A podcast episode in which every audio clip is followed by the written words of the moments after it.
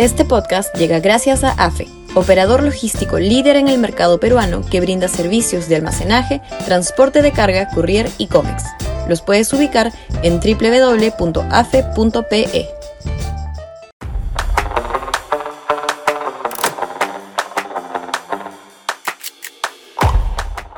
Un gobierno cercado e inviable. Sudaca, Perú.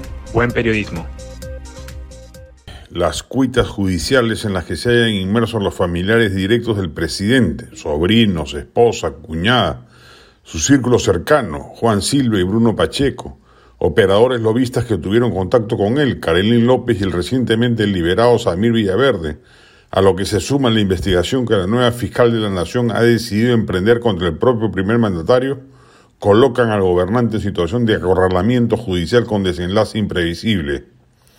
Bastará que alguno de los mencionados suelte una prueba o un indicio suficientemente potente que toque al presidente y lo más probable es que allí acabe el infeliz mandato de Pedro Castillo. A ello se suma un aislamiento político absoluto.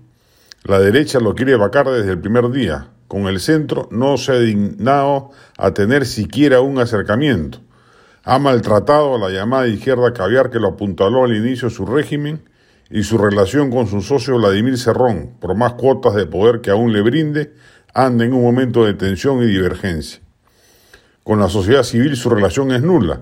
Los colectivos de izquierda andan irritados por su plegamiento a una agenda conservadora y los empresarios no le tienen confianza alguna. Después de lo que pretende hacer con la derrama magisterial, la confianza empresarial se debe haber ido por los suelos. Es el presidente en los últimos 22 años más aislado y constreñido que el país ha tenido sentado en, Palacio. No tiene capacidad de convocatoria alguna, sus consejos ministeriales descentralizados son una parodia que no redunda en algún apoyo de las autoridades regionales, ni mucho menos, e inclusive no haya posibilidad rápida de recambio ministerial. Son incontables los casos de personas llamadas a formar parte de su gabinete que se han negado de plano a formar parte de una administración tan incompetente, mediocre y corrupta. En la práctica es inviable su gobierno. Es un régimen fallido que mientras más corta sea su permanencia en el poder, tanto mejor para el país. La oposición política y sobre todo la ciudadana tienen que empezar a hacerse sentir para lograr ese cometido.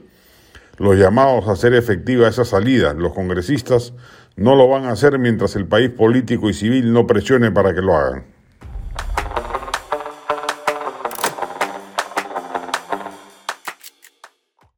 Este podcast llegó gracias a AFE, operador logístico líder en el mercado peruano que brinda servicios de almacenaje, transporte de carga, courier y cómics.